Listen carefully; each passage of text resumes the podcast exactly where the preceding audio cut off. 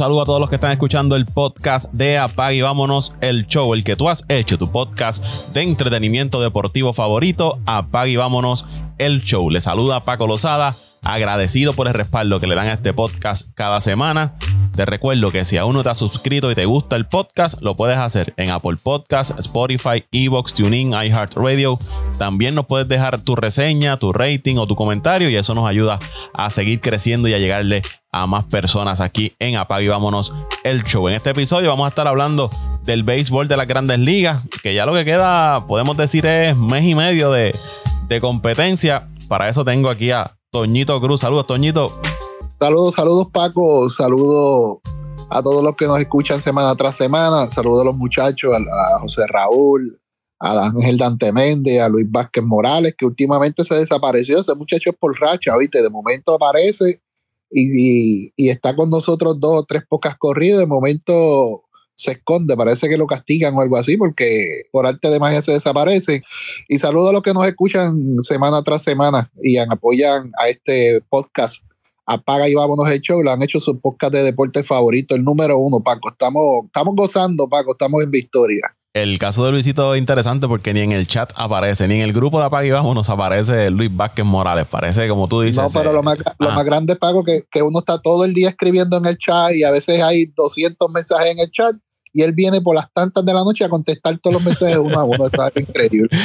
Ay, ay, ay, Luis Vázquez Morales. Quiero aprovechar para decir a los amigos que nos están escuchando que hay un podcast arriba, que es la entrevista que le hicimos a Carlos Torres Alicea, un joven del pueblo de Cuamo que fue seleccionado por el equipo de, Colorado en el sorteo de novatos del béisbol de las grandes ligas. Que la entrevista está ahí, el que guste escucharla lo puede hacer, ya está arriba en el podcast. Una entrevista interesante, muchacho que se ve que está bien enfocado en lo, en lo que quiere, disciplina, su familia detrás de él, ¿verdad? Apoyando eh, su desarrollo, que eso es bien, bien importante. Oye, Paco, eh, estuve escuchando la, la, la, entrevista, conocemos a su, a su familia, a su papá, a su mamá, lo conocemos a él, eh, hemos interactuado con, mayormente con su papá y su mamá, sabemos que son gente buena, gente responsable, trabajadoras, profesionales, eh, hicieron el sacrificio, que yo en una ocasión lo hice con el hijo mío de mandarlo a estudiar solo a los Estados Unidos, pero, o sea, el muchachito, yo, yo no quiero este, ser ser este, predicciones, porque todo puede pasar en el camino, una lesión, miles de situaciones. Pero esto, un muchachito que ya sabe cómo se vive solo, ya sabe eh, cómo se debe enfocar, ha tenido buenos resultados tanto en la escuela superior allá como en la universidad muy buenas notas, muy brillante, muy disciplinado, muy enfocado y se nota la madurez en, la entrevista que le hiciste. Y yo te digo que este muchachito pronto lo vamos a ver lanzando, cuando yo digo pronto, entre 3 a 5 años lo podremos ver lanzando o en grandes ligas o cerquita a las grandes ligas, porque de verdaderamente tiene, tiene el talento, tiene la habilidad, tiene la madurez y va bien enfocado hacia lo que quiere. Y yo hablo mucho con su mamá y y verdaderamente eh, el apoyo de su familia es 100%. Sacrificio, porque son sacrificios, porque para llegar a donde él está han tenido que sacrificar eh, mucha, mucho tiempo él en Estados Unidos, su familia acá en Puerto Rico, pero él está bien enfocado, está bien claro en lo que quiere Paco y se le nota, se le nota la madurez y, su, pues, su disposición a seguir aprendiendo en, cada vez, en cada palabra. O sea, él está claro, en otras palabras, él está claro en lo que quiere y le auguramos mucho, éxito a Carlos Torres. Así es, la entrevista, como, les indicamos, la pueden escuchar en, el podcast más, eh, ¿verdad? Cuando esté disponible, ya está arriba.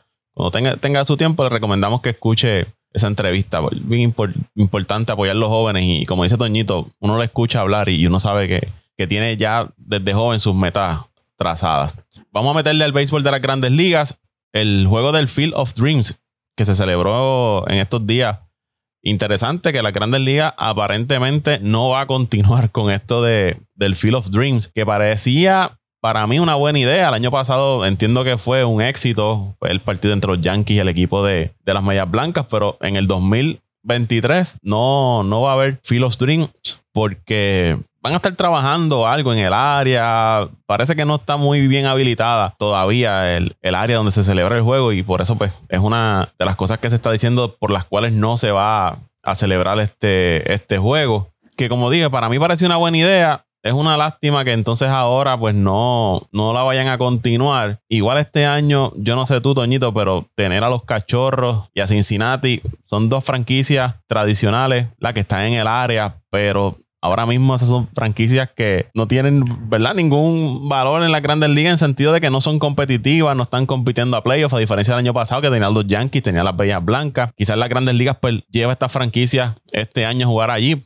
Repito, porque son eh, franquicias de tradición, pero no son atractivas hoy, no son atractivas. No vi mucha gente entusiasmada con ese juego este año como lo estuvo el año pasado. Creo que deben continuar por lo menos un juego al año y buscar equipos que sean más, llamativos, que dé gusto ver los equipos participar, que tengan estrellas, que este, porque sinceramente, como decía José Raúl, Cincinnati y los Cubs allí jugando, eso más allá de vivir de la nostalgia y el, romanticismo de esos equipos, no era atractivo. Bueno, Paco, eh, estuve viendo el juego, a pesar de todo, es un, juego, bastante interesante. Dominaron los cachorros de, delantemente 4 a 2. En cuanto a, no, a la no celebración el próximo año, estuve leyendo y lo estaban comentando ayer durante el juego. Eh, Frank Thomas, el ex Grandes Ligas. Sí, que, él es parte de. Que él es parte, del grupo, que, es dueño, ¿verdad? Del grupo, dueño de, ese complejo. Lo que estuve leyendo y escuchando es que ellos van a hacer unas mejoras al estadio, porque pues el estadio de visto un estadio eh, que evoca los tiempos de, la, de la, película, de, del Maizal, y, y, es bien, bien icónico, pero ellos van a hacer unas ampliaciones al estadio para mejorarlo. Además van a hacer unos complejos eh, para jugar ligas infantiles, entiéndase pequeñas ligas, y van a hacer una serie de mejoras pues que le que, que pues que le impiden a celebrar el juego. No, lo que entendí es no es que la Grandes Ligas va a dejar el concepto, sino que van a pausar, ya sea el año que viene, posiblemente el 2024, para luego regresar, pues por las mejoras que van a hacer. Coincido contigo, eh, no eran las franquicias, por lo menos este año, las franquicias este, indicadas para crear una gran expectativa yo, yo, yo creo que, que una, un jueguito entre Boston y los Yankees, a pesar de que Boston no, ha tenido eh, esa, esa, pues, se, ha, decaído eh, competitivamente los últimos, este último mes, pero por la tradición, por, por lo que representa esa, esa riña entre Boston y Yankees hubiese sido un poquito más este, atractiva. También entiendo que ellos llevan a Chicago y a Boston porque son, eh, perdón, Chicago y, Cincinnati son una de las de la, de la franquicia de más tradición. Eh, yo recuerdo que, que, antes la temporada iniciaba con los rojos de Cincinnati jugando, eso era una tradición en la Grandes Ligas, después se rompió. Pero, pues, eh, eh, es que lo, que el que ha visto la película de Fields of Dreams sabe, sabe que es una, una película que, que, apela a los sentimientos del béisbol eh, de esa época de los 20, de los 30, de allá, cuando el béisbol estaba levantándose y, estas que, este, que hoy en día son leyendas que son icónicas, pero vamos a ver si regresan el 24 porque ha sido un palo, a pesar de que este año no creó mucha expectativa, ha sido un palo esa iniciativa de la Grandes Ligas y de este grupo de empresarios que, que, tienen este complejo. Y me gustaría que se, que, que, que, se siga celebrando y que sí, que todos los que en vez, pero Paco, pero en vez de un juego, que sea por lo menos una serie de tres jueguitos, porque tú sabes lo que es que, lo, que los rojos estuvieron en Nueva York para entonces subir a Iowa, para entonces volver y para jugar un juego, para entonces volver a donde a donde van a jugar su próxima serie, como que, es muy sacrificado, pero, pero sí, es un jueguito que levanta pasiones. Sí, llama, llama la atención, por lo menos a mí me, gusta el, concepto, ese, ese terreno, la capacidad en cuanto a fanáticos, no se compara con los estadios de las grandes ligas. Entiendo que una de las mejoras que irán a hacer será ampliar la capacidad para que llegue más público. El año pasado fue el juego que más gente vio de temporada regular las grandes ligas, el juego entre el equipo de, los Yankees y las Medias Blancas. Claro, como hablado, indicaba ahorita, tienes los Yankees con George, con Stanton, tenías a los Medias Blancas que también estaban teniendo una buena temporada. Este, entonces, este año vuelvo, metes a, a, los Cincinnati, metes a Chicago, equipos que están como 20 juegos por debajo de los 500 quizás la figura más reconocida que tengan esos equipos es Joey Boro, que está a punto de, retirarse. Pues eso le, resta un poco. Pero para mí deben continuar el, concepto. Y como tú dices, no un jueguito, tratar de que sea una, una serie y que se continúe esta, esta tradición porque es un buen concepto. Sí, incluiría equipos que tengan estas figuras nuevas que están subiendo en las grandes ligas, que los fanáticos comienzan, a, los fanáticos más jóvenes están siguiendo para seguir trayendo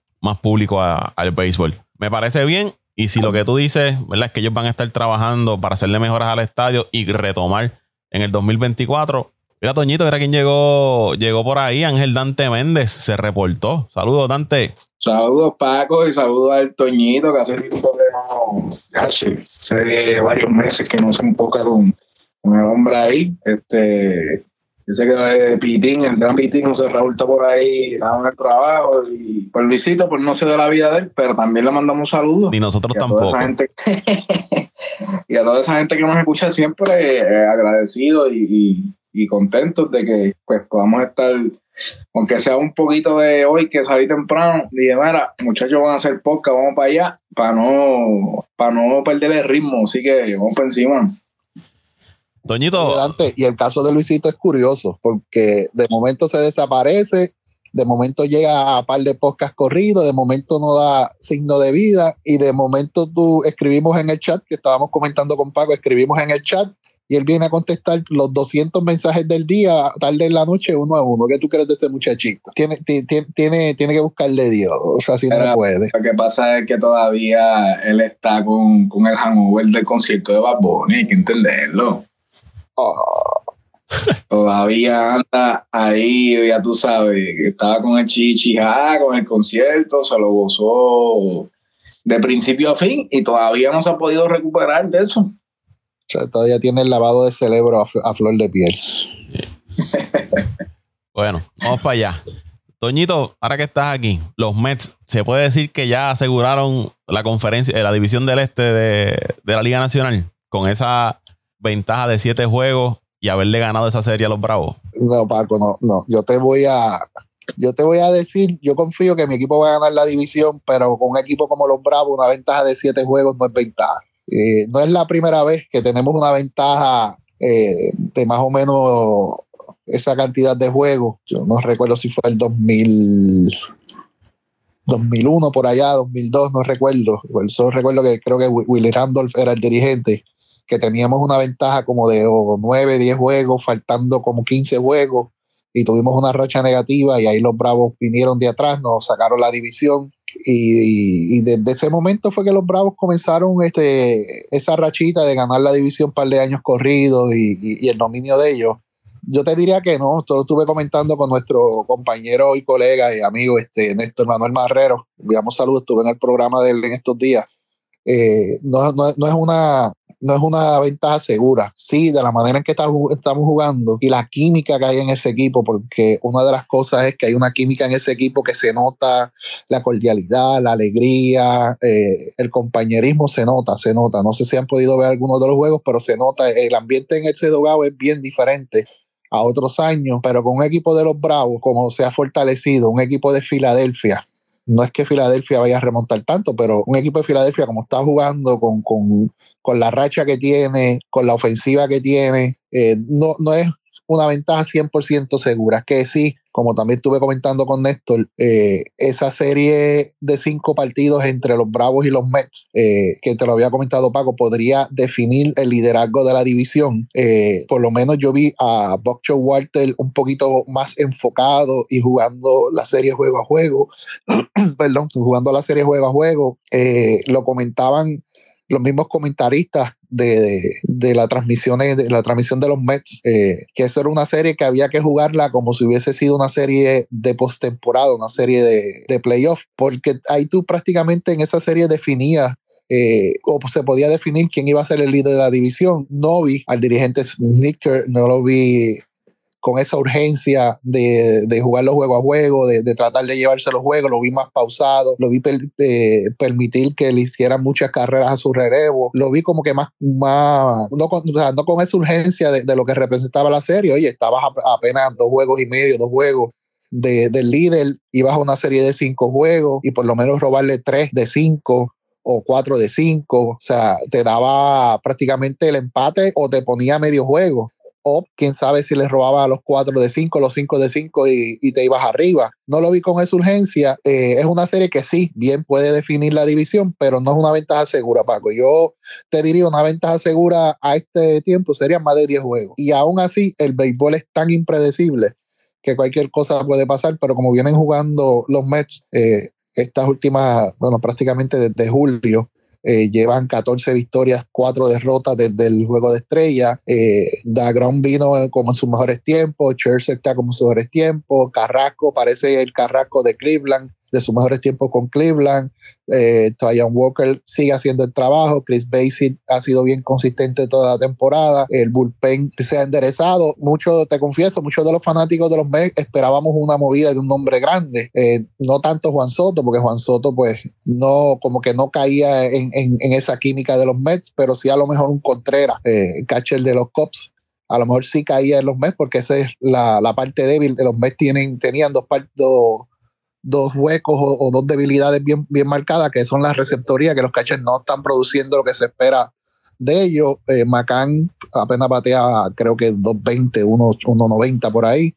Eh, Nido ya está bateando 230, últimamente ha comenzado a batear, pero no es lo que se espera. La otra parte débil era el bateador designado, pues lograron hacer unos movimientos para traerle ese bateador detrás de Alonso de fuerza que, que permitiera estar más relajado Alonso y ha dado resultados. Trajeron a Vogelbach, trajeron a Roth y trajeron a Naquin. Los tres han hecho el trabajo, los tres se han acoplado muy bien a la química del equipo y eso ha sido parte de los resultados. Muchas veces eh, no fue contigo que estábamos hablando o con el mismo Néstor, que muchas veces estos equipos que últimamente han quedado campeones no han tenido grandes nombres, sino han tenido equipos bien confeccionados, equipos bien, bien compenetrados unos con el otro y que van a hacer el trabajo y por lo menos este año estamos positivos. Seguimos ahí de que ya vamos a ganar el campeonato de agosto. Nos faltaría el de septiembre y el de octubre.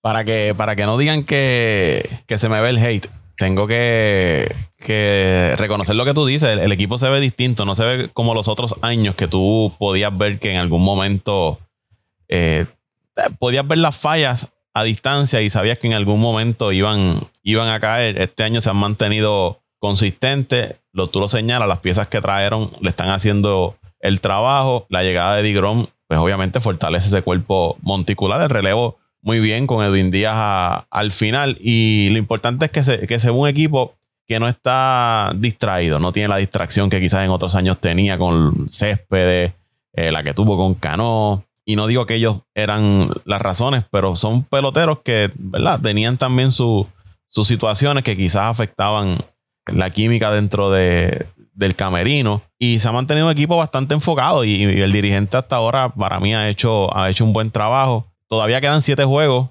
entre los Bravos y, los Mets. Me parece que la próxima semana hay una serie de, no sé si son tres o cuatro juegos con, con Atlanta, que es así yo te puedo decir que podría definir porque si los Mets la ganan o los Bravos, los Bravos tienen que barrerla para acercarse a los Mets porque ya a estas alturas ganando, si son tres, ganando dos, dos juegos, pues no es mucho lo que tú puedes eh, recortar. Así que esa serie va a ser bien, bien importante. Antes de, de ir con Dante, te pregunto, Toñito, ¿cuál tú crees que ha sido la razón principal o la diferencia de otros años a este equipo ahora mismo en, esta temporada, porque si vamos a, las proyecciones, Fangraph los tiene 100% de hacer los playoffs, 93% de ganar la división, no, las probabilidades, proyectan que van a ganar 102 juegos y ahora mismo es el equipo con más probabilidades de ganar la la serie mundial. Tienen un 17.3%, los Dodgers tienen 17.2% y el equipo de, los Yankees 10.2%, los Astros 16.3%. Ahora mismo el equipo con mayor probabilidad, según Fangraph, de ganar la Serie Mundial son los Mets. Bueno, Paco, son varios factores. No hay un factor como tal, son varios factores. Primero, eh, tres firmas bien importantes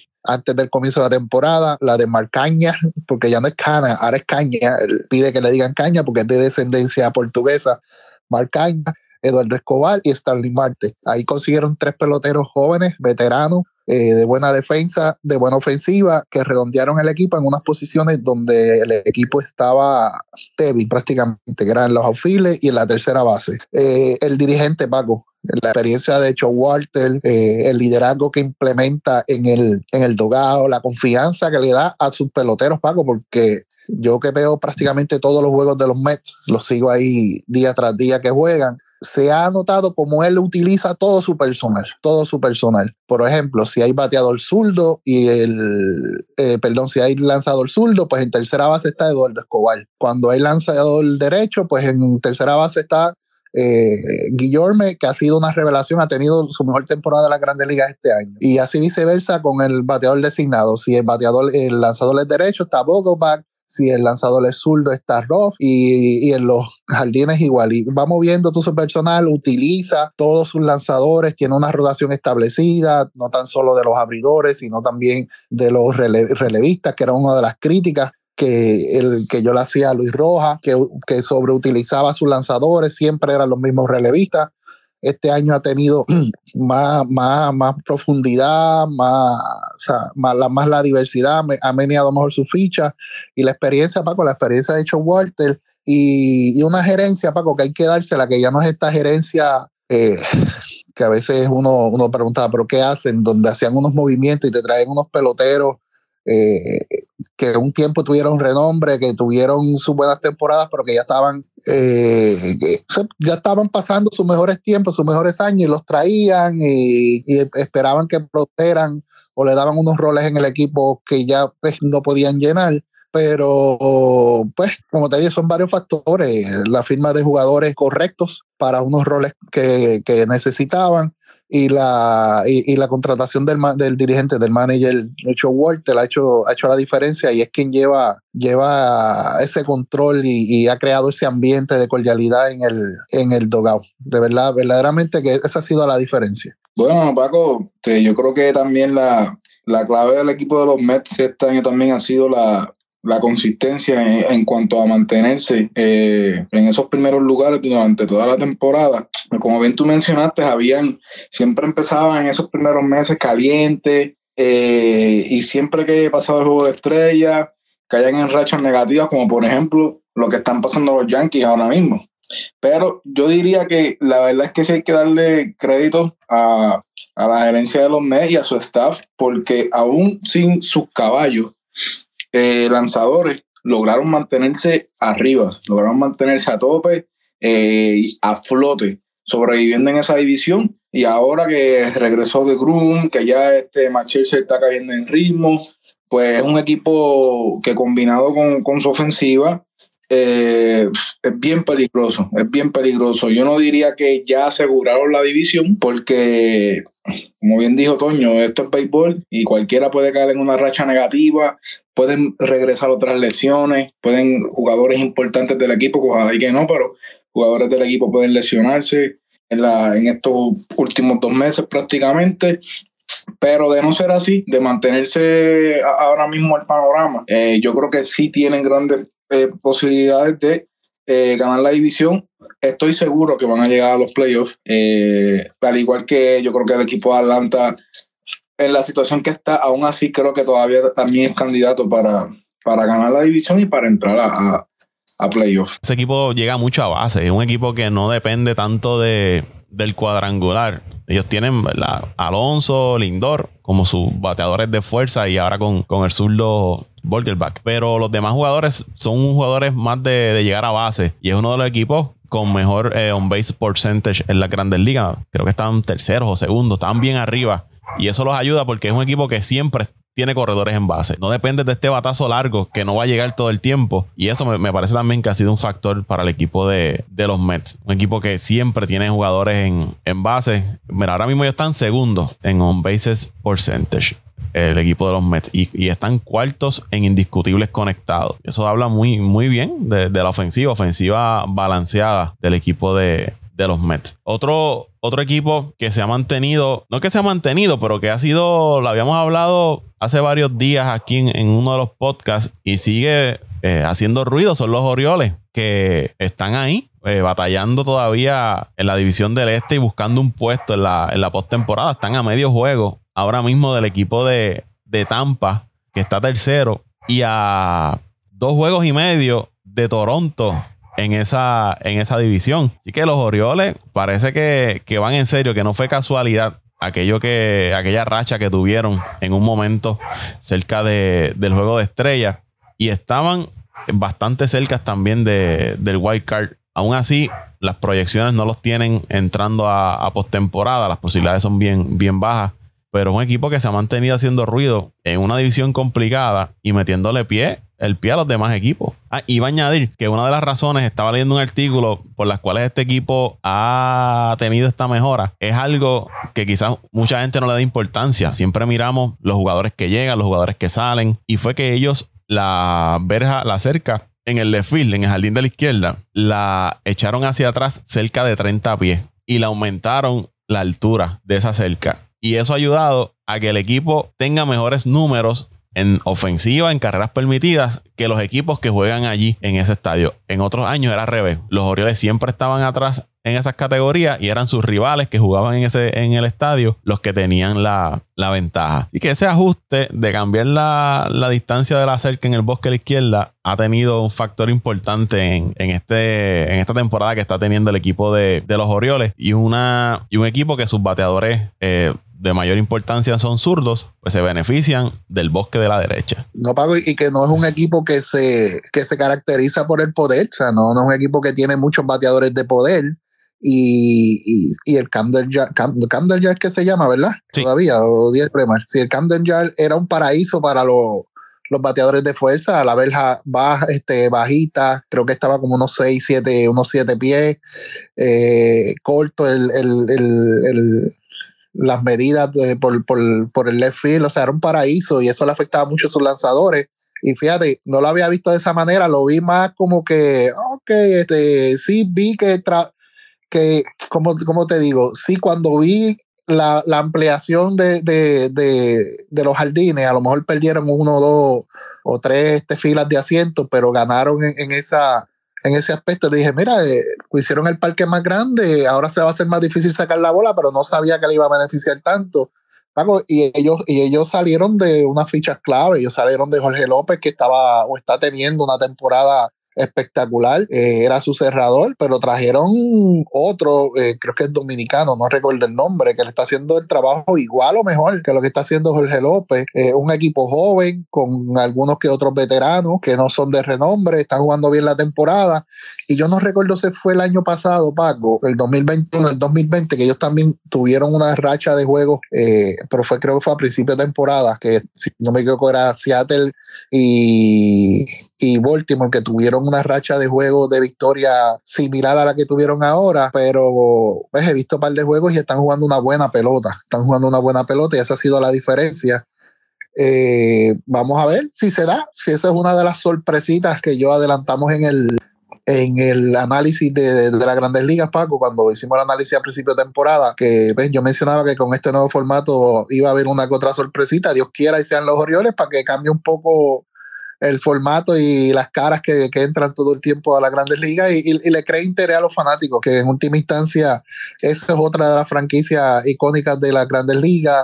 Eh, que hace tiempo no tienen una gran una buena temporada y lo, necesitan lo necesitan para que se mantenga eh, viva la, llama del béisbol ahí en, en, Baltimore. En los parques, en el parque donde se conectaron los cuadrangulares más largos, o donde se han conectado los cuadrangulares más largos, ha sido el parque de, de los Orioles y la efectividad de, los lanzadores en cuanto a permitir cuadrangulares, quienes el peor cuerpo monticular que ha salido, y tú lo mencionabas, es el de, los Orioles. Este año, con ese ajuste, la diferencia se, ha notado. De hecho, jugando en su casa, los Orioles ahora conectan más cuadrangulares que, que sus rivales. Paco, yo creo que yo creo que los Orioles ahora mismo en la posición que están están están haciendo independientemente de lo que pase en esta temporada, creo que ha sido una temporada eh, que se ha visto un progreso, se ha visto una diferencia grande. Y yo creo que de la manera en que la gerencia está eh, lidiando con la situación eh, del equipo es muy buena porque tienen, ahora mismo tienen mucho talento que están subiendo a las ligas menores y si se mantienen en, en, en esa línea, creo que en los próximos años ese equipo de Baltimore puede puede empezar a dar batalla en esa división, como, como en los tiempos cuando estaba Machado, Adam Jones y, ese trabuquito que la gente se acuerda que era una, era una fuerza ofensiva en, en esa división y en todas las grandes ligas. Ahora mismo ellos están a medio juego de Tampa y Tampa es el tercer wild card en la liga americana. El primer wild card es el equipo de Toronto y el segundo es el equipo de, de Seattle. La diferencia entre Baltimore y Toronto es de dos juegos y medio. Ahora mismo Baltimore está por encima de Minnesota, que comenzó durísima la temporada. Así que Baltimore tiene posibilidades de dar el palo, ser el equipo de Seattle, lo que hizo Seattle el año pasado. Recuerdan que estuvo batallando hasta el final para colarse en la postemporada cuando nadie los daba. Ese es el equipo de Baltimore hasta ahora en la liga en la liga americana. El desempeño de, de, otros equipos, Boston ha caído. Estuvo batallando los primeros meses, pero parece que ya el equipo de Boston con lo que hicieron en la fecha límite de cambio, que yo todavía sigo sin entender esos movimientos, parece que ya el equipo de, Boston está tirando la, toalla. Está tres juegos por debajo de los 500. Ahora mismo está último en la división. Y si vamos más atrás, ese equipo hace uno o dos meses estaba líder en, entre los líderes de la división. Este, no sé qué ustedes piensan, pero yo creo que ya Boston está pensando en, en la próxima temporada. Paco, ahí yo creo que el, el, problema del equipo de Boston ahora mismo no, bueno, yo no responsabilizaría de, lleno a, a Alex Cora. Dante, eh, rápido, Dante, discúlpame. Eh, a un mes atrás, vamos a mirar un mes atrás, al 11 de julio, Boston estaba primero en el White Card con 47 y 40. Era el líder de los White Card en la liga en la liga americana y estaba segundo en su división, por encima de Tampa, por encima de Toronto y por encima de, de Baltimore. Hoy, un mes después, como les dije, está último en la división y ya está fuera de la, de la prácticamente de la contienda, de la contienda por el wild card, tres juegos por debajo de 500. En un mes que mucho ha cambiado el equipo. Y ahí podemos a lo que y podemos volver a lo que a lo que bien dijimos cuando empezamos el podcast, estamos hablando del equipo de los Mets. Eh, eh, que Toño también estuvo de acuerdo, para que tú veas que en un mes las, las cosas pueden cambiar. Pero yo creo que el, el problema de Boston es más de, de estructura que, que, que, responsabilizar a la escuela. Obviamente no, no es que lo esté defendiendo, pero eh, el equipo de Boston sí tiene uno que otro jugador que puede producir, pero no es, no es si tú miras el roster de Boston, el, el, el, roster de Boston no es un roster que, que tú digas, mira, este equipo puede competir, este equipo puede competir en playoffs, este equipo, o sea, estamos hablando de un JD Martínez que, pues, que, aunque está teniendo una temporada buena, está entrando en edad, Chris Sale, con lo que ya vimos que ahora va a estar fuera toda la temporada brillando bicicleta, eh, muy irresponsable obviamente, eh, lo, de, lo de Chris Sale, que en estos pasados años de, su contrato con Boston, pues no, no ha cumplido con las expectativas. También está el tema de, de, The Birds, que debe ser eh, agente libre, no se sabe si se queda, eh, si se va. Y sus problemas en el picheo, o sea, fuera, fuera de Chris Sale, que es el ace, el, equipo de Boston no tiene, no tiene un cuerpo monticular y un relevo que, que tú digas, mira, eh, puedes batallar y especialmente en esa división, que, siempre lo hablamos, en esa división es una división que, que, todo el mundo batea. O sea, es una división ofensiva. Entonces, si tú no puedes estar eh, a la par en, en, una de esas dos ramas, o en defensa, o en picheo, o en bateo, pues entonces va a llegar un momento que, que, que el golpe va a ser grande. Y yo creo que eso fue lo que, lo que eventualmente le, le, le, le pasó al equipo de Boston. Oye, Paco, el equipo de Boston, añadiendo a lo que, dice Dante, también este, las bajas, las lesiones, eh, le han afectado mucho, le han afectado mucho. Eh, tú, a veces tú los ves jugar y, y, tú dirías, pero espérate, ¿qué pasa aquí? Este no es el equipo de Boston que estamos acostumbrados a ver o que nos tenía acostumbrados eh, la defensa. Yo me recuerdo, Paco, que al principio de, del análisis del de, principio de temporada, eh, por lo menos yo mencioné que ese infield de Boston, el infield de Boston se veía muy bien. Debería estar entre uno de los mejores de las grandes ligas, con Dever, con Bogarts, con Story y con Dalbeck. Eh, el primera base, Dalbeck, se me olvidó el nombre. Eh, Bobby Dalbeck. Debería estar entre los mejores de la Grandes Ligas, no le ha funcionado, aunque Dever sigue poniendo sus números, Story sigue poniendo más o menos sus números, Bogart eh, sigue poniendo sus números, Dalbeck no tuvo la temporada que se esperaba de él, tan así que, que ya no está en la primera base. Eh, trajeron a Hosmer, pero el problema de Boston era el picheo. El picheo de Boston estaba demasiado demasiado flojito, por decirlo así. Y como dice antes, eso es una división que tú tienes equipos fuertes que se preparan ofensivamente como, como en su picheo y tú tienes que tener o las dos o una para compensar la otra, para contrarrestar la otra, y si no tienes ninguna de las dos, las vas a sufrir, vas a sufrir, eh, vas a sufrir las consecuencias de no, de no contrarrestar una de esas dos eh, armas ofensivas o de picheo que tienen los demás equipos. Y pues, lamentable, pero así es el béisbol. Unos años estás arriba, unos años estás abajo. Muchas veces tú puedes ser el mejor dirigente, pero si no te dan el mejor personal, por más, por más estrategias que tú tengas, por mejor motivador que sea, eh, por mejor estratega que tú seas del juego, llega el momento que, que pasa factura la, la, la, mediocridad de tu equipo. Y eso es pues, lo que yo entiendo lo que le está pasando a Cora. Ya para terminar con, con Boston, aquí el, el problema, y lo, yo creo que lo hablaba con, con José Raúl, en, que ya está por ahí mismo le damos el brequecito para que entre en, en, el podcast cuando hablamos de la, en el fecha límite de cambio, que el problema que iba a tener Boston era que si en ese momento no tomaba la decisión de desprenderse de ciertos jugadores y comenzar a, a reforzar su finca, a traer jugadores jóvenes, iba a tener un problema porque esa división tienes los Orioles que vienen subiendo con una finca de las mejores de las grandes ligas, con dinero para darle dinero a, los jugadores que ellos entiendan cuando estén buscando personal en la agencia libre, hacer cambios.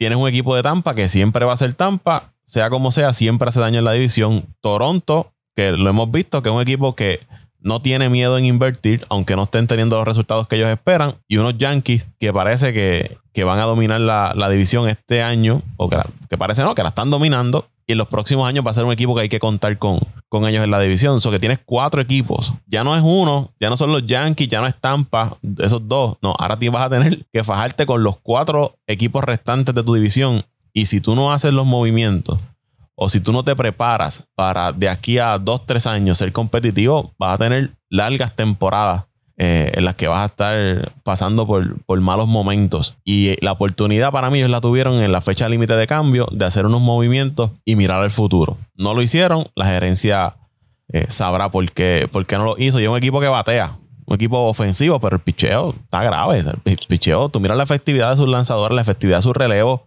es una cosa que da miedo. Eso es tira y tapate. Usted pone un lanzador allí y que sea lo que Dios quiera. Pues está bien complicado, especialmente en el área del picho del equipo de, de Boston. Miren, muchachos, por ahí está José Raúl Pito Torres. Saludos, Pitín.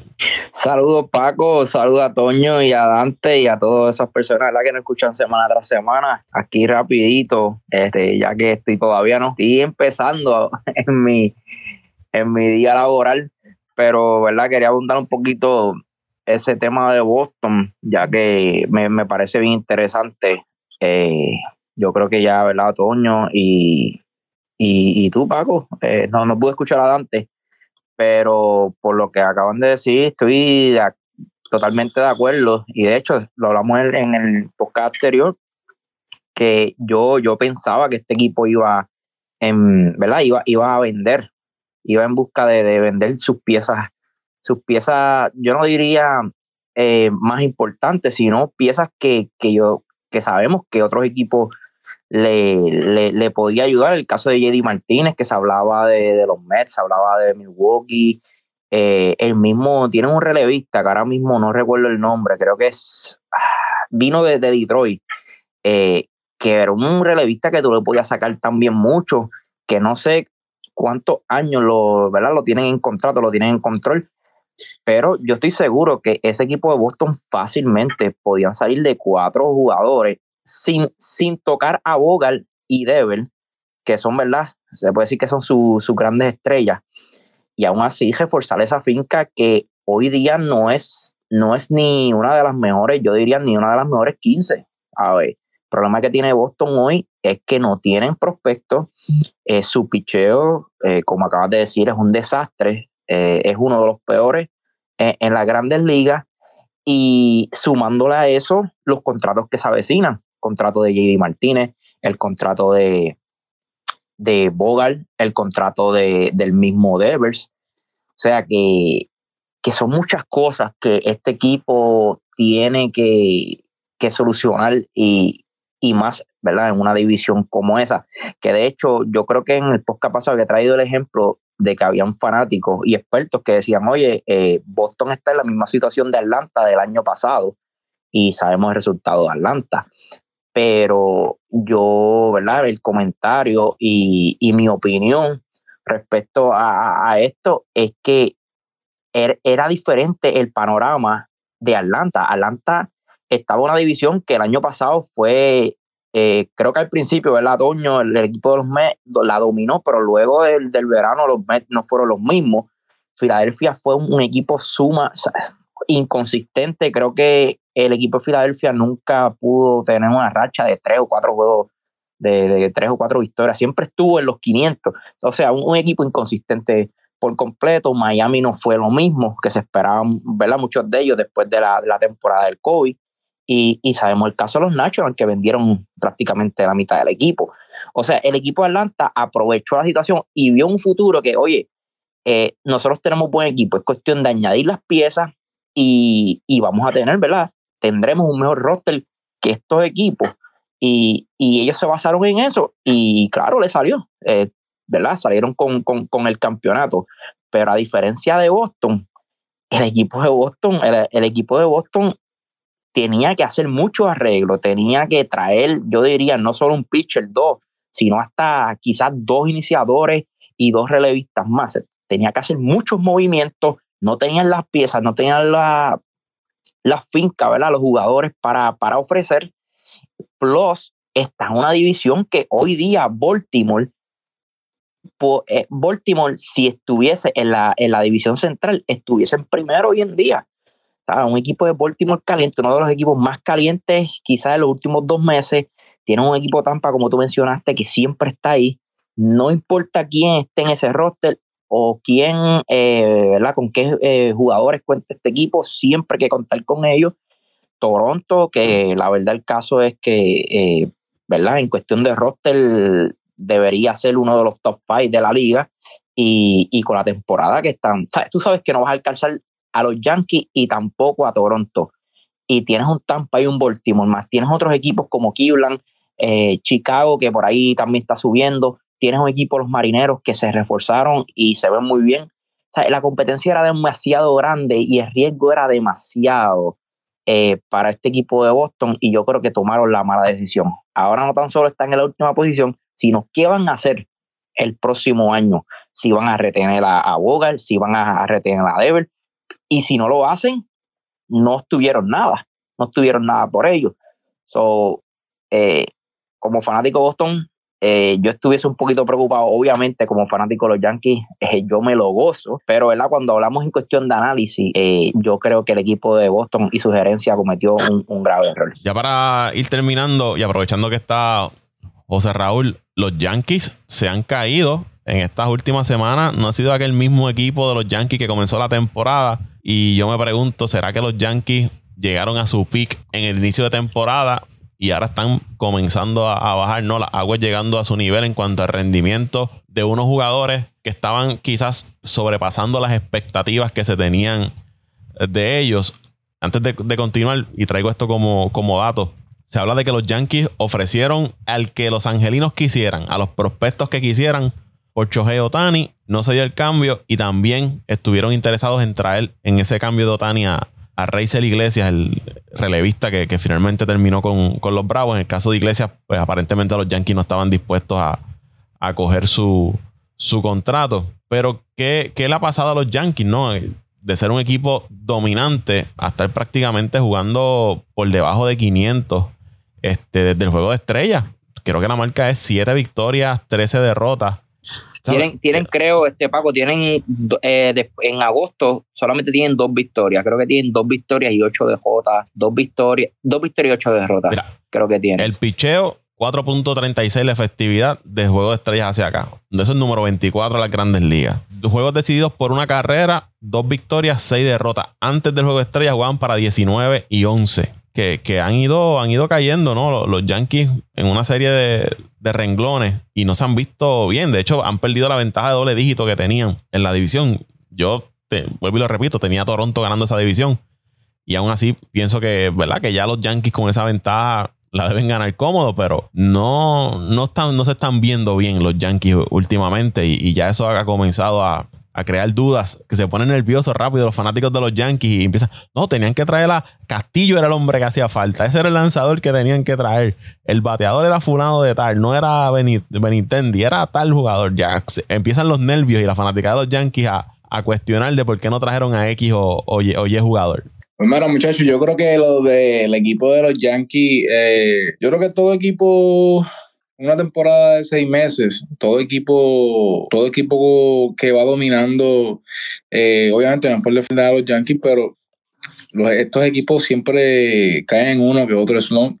Eh, los Yankees ahora mismo están también sufriendo una que otra bajas. Eh, Stanton, si no me equivoco, está lesionado, que era un jugador que le había producido muchísimo esta temporada también, que haya contribuido eh, muchísimo esa, a esa ofensiva. Eh, en estos días vi un partido también que se acabó una cera en tres entradas con, contra el equipo de Seattle. Que fue un juegazo. fue Castillo contra Gary Cole. Entonces, también yo creo que, que, cuando estos jugadores que han aportado tanto en la temporada, eh, cuando, cuando estos equipos sufren estas bajas, eh, se, nota, se nota la diferencia porque se, se pierde, se pierde, por, se pierde una parte de, de esa cadena, por ejemplo. Entonces, eh, muchos de estos bateadores, eh, por, por, ser tan temibles en el plato, le dan la oportunidad a otros jugadores de, poder, de poder ver mejores picheos. Entonces, eh, lo, que estaba pasando con este equipo de los Yankees por los primeros meses, que habían eh, montado un dominio absoluto en esa división, y creo que, pues, que ahora con, con estas lesiones, pues han bajado un poco de nivel pero no creo, puede que el mes de agosto sea un mes tan variante, pero yo, yo pienso que tan pronto esos jugadores eh, se vuelvan a recuperar, dependiendo obviamente la distancia de los equipos, eh, por cuántos juegos estén atrás en la división, pues yo me imagino que ya eh, el, dirigente pues analizará qué, qué, tan, qué tan activo esos jugadores lo deben poner o si lo deben cuidar para las playoffs pero aún así yo creo que el equipo de Yankees debe, debe ganar la división y, deben terminar bien. Y si el equipo regresa y está saludable, pues debe ser uno de los candidatos a ganar la, Liga Americana. Antes de, ir rapidito, José Raúl, ellos ah. tienen una serie ahora con, ah. con Boston que comienza viernes 12 de agosto. Y voy a hacer otra pregunta. Si se da de que Boston le barra la serie a los Yankees, causaría preocupación, más preocupación de la que quizás puedan tener los fanáticos de los Yankees? ¿O sería decir, bueno, si estamos 10 juegos arriba todavía, no hay por qué preocuparse, ¿no? ¿Crees que, que, esta serie con Boston pueda causar algún tipo de preocupación adicional a los fanáticos o no, no, no tiene tanta importancia perder con Boston a estas alturas de la temporada? Yo digo que, que no importa no importa cuál sea tu plan, ¿verdad? Ya sea como dirigente, eh, cuál estrategia de, de, de, Boom ahora mismo, que quizás sea, ¿verdad? Lo que, lo que acaba de decir Dante, tiene unos peloteros eh, lastimados. De hecho, hay muchos fanáticos que creen que, mira, vamos a pasar agosto, ¿verdad? Como, como sea. Estamos todavía a 10 juegos y es cuestión de tener todos esos tipos, no traer, ¿verdad? No, no, no apresurarse con, con Stanton tratar de que esté 100% eh, eh, saludable para las playoffs, pasar agosto como sea y luego que en septiembre, ¿verdad? Vuelvan esas piezas clave y, y vuelvan, ¿verdad? A encajar eh, esta alineación este, y empiezan nuevamente a, a, sacar victorias. Pero en el caso de Boston, no importa qué temporada tú tengas, no importa en qué posición tú estés del standing, son series que tú tienes que, que salir a ganar como, como si fuera una como si fuera una playoff. Eh, lo mismo, ¿verdad? Cuando se juega con los Mets. Lo mismo cuando, por ejemplo, que, ¿verdad? Eh, eh, chica, este, Dante, que es fanático de Chicago Cubs, cuando Chicago Cubs y Milwaukee se enfrentan, no importa si Milwaukee está en la última división o Chicago, son, son series que los fanáticos quieren ver victoria, no importa el récord. Y yo creo que especialmente para, para los Yankees tienen que sacar esta serie. yo no diría mm, coger una chiva, perder dos juegos de tres sería bastante doloroso para la, para la fanática. Un equipo de Boston que no pudo ganarle a los Reales de Kansas City hace una semana atrás. Que tú me digas que, que Boston le saque dos juegos a, a los Yankees eh, en este, ¿verdad? esta etapa de la temporada es bien vergonzoso. Yo creo que los Yankees tienen que, que ganar, buscar ganar esta serie y añadiendo ¿verdad? el comentario que tú eh, había dicho al principio, esto de, de que los Yankees, cuál es el problema que está pasando. Yo creo que sí las lesiones quizás es una, ¿verdad? Una parte importante o, diría un... Eh, ha, afectado, ¿verdad? Algo a, la producción, pero yo creo que también ha sido como la inconsistencia de este equipo. Eh, hay días que el picheo está luciendo. Eh, de hecho, esa serie con los marineros hubo dos juegos que, de hecho, la, el picheo overall lució sumamente bien. Creo que solamente permitieron ocho carreras en tres juegos eh, y hacia decir ocho carreras no es malo. Estamos hablando de cuántas, de dos o tres carreras por juego, que es excelente. hubo un juego que estuvo 0 a 0 hasta la 13, que Dante lo mencionó. El juego anterior, Cortés estuvo lanzando hasta la séptima entrada, creo. Juego también eh, en cero hasta la sexta, séptima entrada.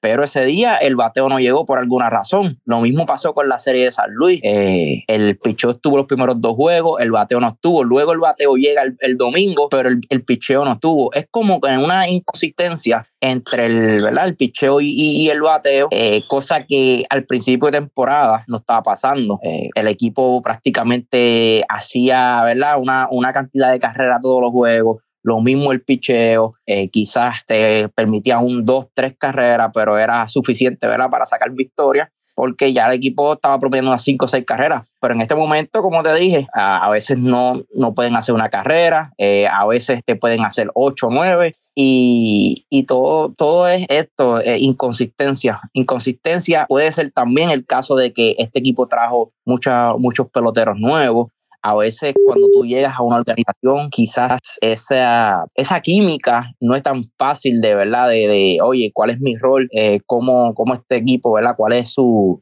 su, su química eh, para poder aportar, eh, cómo yo puedo aportar en este equipo, ya sea como relevista, ya sea como bateador viniendo del banco, ya sea el caso de Benitendi, que no se ha visto muy bien el, Como, como Yankee hasta el momento. Creo que solamente ha tenido un buen juego de los 10 que ha participado o 12. Eh, pero yo creo que cuando la química ¿verdad? vuelva, este equipo debe caer. Y estas, estas piezas como Stanton, Carpenter y Rizzo, que Rizzo acaba de llegar el juego pasado, yo creo que el equipo de los Yankees va a volver a ganar. Lo único que me preocupa de, de fanáticos ahora mismo es que Houston que está por encima de ellos a un juego de la división y comenzar una serie en Houston es, es mortal ahora mismo, era como fanático de los Yankees, pero pero sí, en resumen, yo, yo entiendo que, va a ser un, agosto un poquito fuerte, pero en septiembre las cosas se van a ver mejor.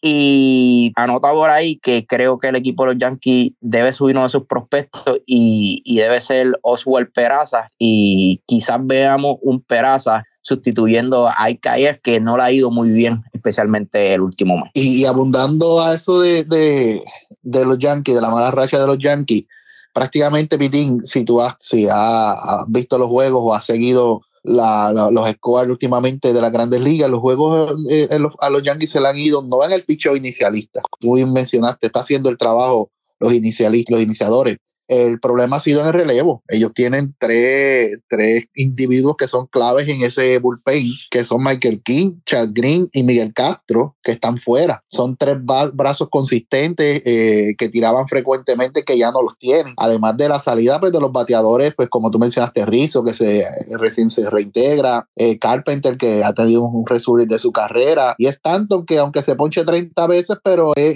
es un bate de respeto ahí en el medio de la alineación y produce produce. Eh, muchos hablan de la maldición del gallo. Yo no creo en la maldición del gallo. Yo creo que eso ha sido. Ay, por favor. ha coincidido este pues, todo, todo, todos estos elementos, la salida del bateador. Eh, rápido, rápido, Toño. dame comentar eso rápido antes que se me olvide. Yo no puedo creer que, haya gente diciendo que es la, la maldición de Joey Galo. ¿Y qué querían que los Yankees hicieran con ese jugador? Que se quedaran con él allí cogiendo 40 ponches por juego tenían que salir de él. No, no, tenía, no tenía prácticamente posición, ¿verdad? Ahora con, con Benintendi.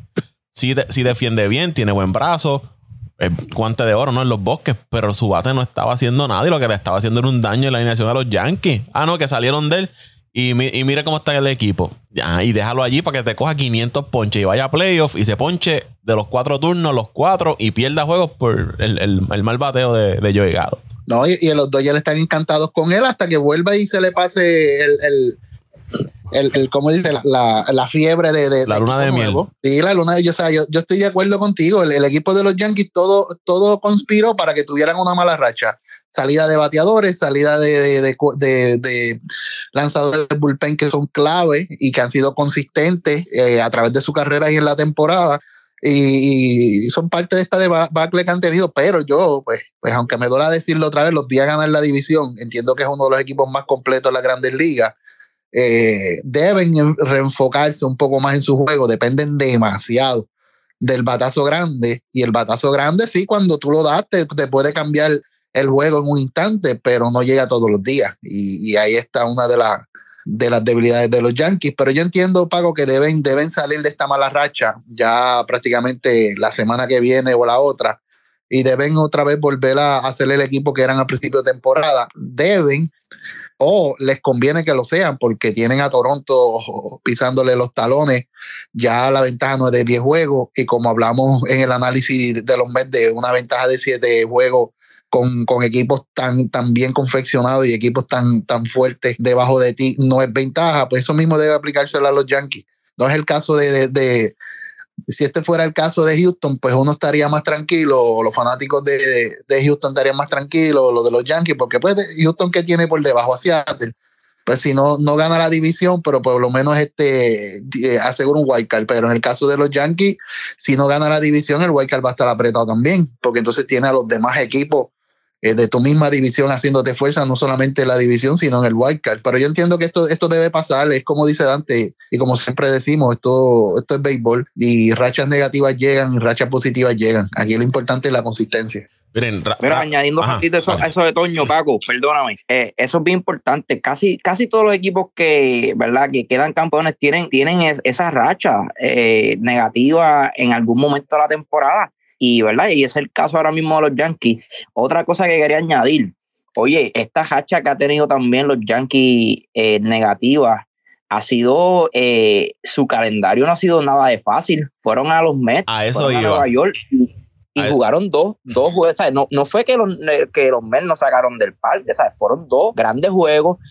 Fuimos a Houston, que siempre los Yankees ven uniforme Houston, ¿verdad? Y sabemos lo que pasa, siempre es como que eh, no, no, no, no, sé qué pasa, no sé si, si desde que entran al estadio ya tienen ese miedo, ya tienen ese, ese déjà vu de, de, lo que ha pasado anteriormente. Eh, jugaron y jugaron seis juegos, creo que fueron seis juegos con el equipo de Seattle. Seattle ahora mismo uno de los equipos más calientes de la liga. Mira, José Raúl, eh, abundando a eso, pues estaba mirando el, el itinerario. Y eso que tú mencionas, de julio, después del receso del juego de estrella, se enfrentaron dos veces a Houston, tres veces a Baltimore, que sabemos cómo está jugando Baltimore, dos veces con los Mets. Le ganaron la serie a, Kansas City, pero después jugaron con Seattle en, en, Nueva York. Fueron a San Luis a jugar contra los Cardenales, que es un equipo que también San, San Luis con cinco, con cinco victorias consecutivas en ese momento. Que está jugando. un equipo enjachado. Que está jugando, está jugando bien y está luchando ¿no? en, en la nacional. Y fueron a Seattle a jugar y ahora van a Boston y después, y después, de que, después de Boston van con Tampa, Toronto, los Mets. Tienen ahí por lo menos un calendario las próximas semanas bastante complicados también. Bien, fuerte. Y como, ¿verdad? Como, como dije, eh, no hay excusa, obviamente. Tú, tú tienes el equipo, sea como sea, para, para sacar el juego. Pero fuera del juego de Seattle, creo que fue, no, del Seattle no, perdóname, eh, creo que fue un juego con, oye, yo creo que ningún juego ha sido abierto. Todos los juegos, el equipo de los Yankees ha entrado una novena entrada con oportunidad de ganar el juego. Con Seattle los dos juegos, perdimos, perdimos por una carrera. Eh, con los Mets, eh, creo que fue uno por una carrera, ¿verdad? Sí, el, juego que, los Mets dejaron el terreno en juego y el otro fue también ahí cerrado, una o dos carreras. Hubo oportunidades también en la última entrada. Lo mismo con San Luis. San Luis se perdió una carrera el primero, luego el, el segundo 1 a 0 y el tercero eh, fue el juego que se fue a batazo limpio, batazo limpio. Creo que en, la octava, séptima entrada estaba el juego como 8 a 8, 9 a 9. Y luego un honrón con, con, con, dos a bordo este, abrió el juego en esa última entrada o en esa octava entrada, creo que fue. Que, que los juegos han estado ahí, ¿sabes? Prácticamente se podía, eh, ¿verdad? Eh, decidir por un batazo. O, o, se decidió por un, por un batazo o por un error o, algo que, que, que puede cambiarte el juego en cualquier momento. O sea que, que, yo creo que no es tan, tan preocupante. Yo creo que el equipo sigue jugando bien. Es cuestión de esas piezas y pues estar un poco más consistente. Bueno, muchachos, vamos a dar hasta aquí este podcast de Apague Vámonos el Show. ¿Dónde lo pueden seguir en las redes sociales? Bueno, como siempre, arroba Antonio Cruz, eh, arroba Antonio Cruz 528 en Twitter, arroba Antonio Cruz 528 en Twitter, ahí nos pueden seguir, eh, informamos sobre todo, todo, todo un poquito estamos comentando ahí, arroba Antonio Cruz 528 en Twitter. José R. Torres en Facebook, José R. Torres en Facebook y en Instagram, nos puede seguir como lo tengo por aquí. Siempre tengo que buscar, ustedes saben, muchachos, que siempre, siempre tengo problemas con, con mi perfil. Ah, lo tengo aquí. JR Torres es con dos E. Es que siempre tengo la duda de si es con una S o con dos E, pero es con dos E. JR Torres. Ahí me pueden seguir en Twitter, arroba mendiciano underscore 89, arroba mendiciano underscore 89. Ahí estamos siempre hablando todo un poco. Ahí me siguen en arroba PR, tanto en Twitter como Instagram, Paco Lozada PR. Al podcast lo siguen también en Twitter e Instagram como Apague y Vámonos el Show. Se puede suscribir en cualquiera que sea la plataforma que a usted le guste para escuchar podcast. Se suscribe, nos deja su comentario y nos ayuda a seguir creciendo. Será hasta la próxima semana. Un abrazo a todos. Vámonos el Show.